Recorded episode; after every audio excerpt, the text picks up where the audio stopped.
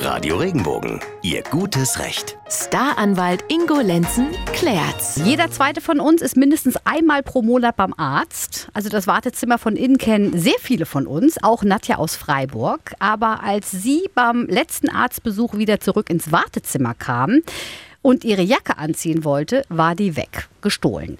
Frage an unseren Rechtsexperten Ingo Lenzen. Ingo, ist das jetzt einfach mal Pech gehabt oder haftet da der Arzt, seine Versicherung? Ja, also das ist tatsächlich erstmal, wenn man es auf den ersten Blick anschaut, ist es wirklich Pech gehabt.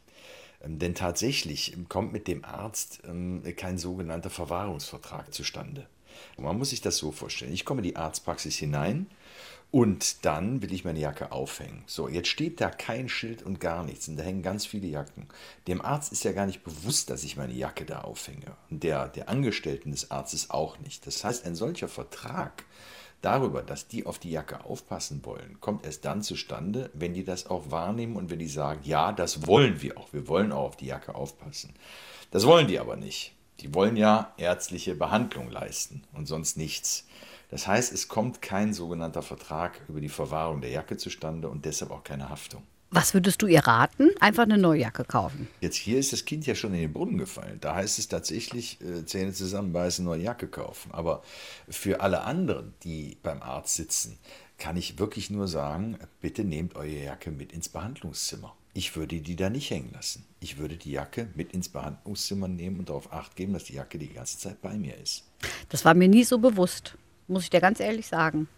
Also, hast du, hast du ne? tatsächlich gedacht, äh, da würde jemand auf die Jacke oder die würden für die Jacke haften? Nee, das habe ich nicht, aber ich habe nie daran irgendwie gezweifelt, dass ich dann irgendwie meine Jacke. Da siehst du mal, wie gutgläubig ich bin, du. Das, mir wäre das nie in den Sinn gekommen. Dass ja. Da, ne?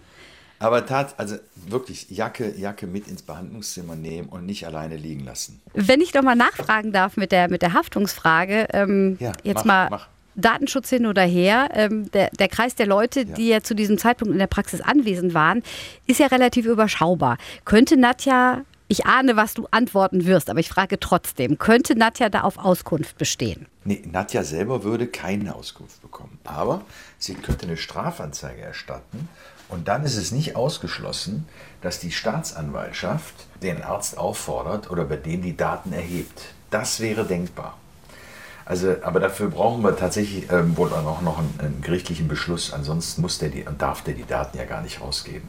Aber wer sagt uns denn, dass es wirklich nur die Leute, die in dem Wartezimmer waren, gewesen sind? Es kann ja durchaus sein, dass mal jemand ganz kurz beim Arzt reingeschaut hat, die Angestellte vom Arzt es gar nicht mitbekommen hat und der hat dann die Jacke mitgenommen, ist gleich wieder rausgegangen. Das wäre ja auch denkbar. Das heißt, es ist ein Feld von Menschen, die nicht unbedingt begrenzbar sind. Da kann immer noch mal jemand Fremdes dazugekommen sein und dann hat der zugegriffen und dann verdächtigt immer nachher Leute, die im Wartezimmer brav gesessen haben und nichts getan haben.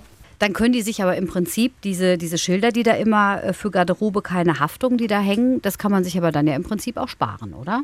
Ja, rein rechtlich vielleicht schon, aber ich finde das nicht ganz so schlecht, weil wenn so ein Schild da hängt, wo drauf steht, für die Garderobe wird keine Haftung übernommen, dann bin ich selber ja ein bisschen sensibilisiert und weiß, hoppla, wenn hier was wegkommt, dann muss ich dafür selber einstehen.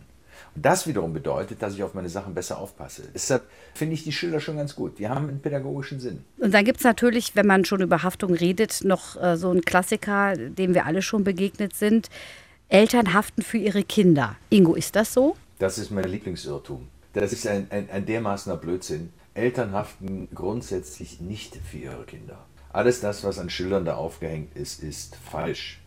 Eltern haften nur dann für ihre Kinder, wenn sie ihre Aufsichtspflicht verletzen. Das heißt, wenn ich eigentlich davon ausgehe, dass ich auf meine Kinder in dem Moment aufzupassen habe und das nicht tue und die Kinder dann Quatsch machen, dann hafte ich. Aber zum Beispiel das Kind, das auf dem Schulweg ähm, nach Hause geht und dann in eine Baustelle hineinläuft und irgendwas kaputt macht oder umschmeißt, weil es unvorsichtig ist, da haften die Eltern nicht. Grundsätzlich nicht. Und da hängen natürlich die Haftungsrisiken auch sehr, sehr hoch. Denn wir müssen uns alleine vorstellen, Kinder gehen ja von der Schule auch schon mit sieben Jahren alleine nach Hause. Und wenn die da auf dem Hauseweg irgendwelchen Unfug oder Quatsch anstellen oder weil sie unvorsichtig sind, irgendetwas passiert, da haften nicht die Eltern. Lenzen klärt's bei Radio Regenbogen. Schreiben Sie uns Ihre Frage jetzt über regenbogen.de.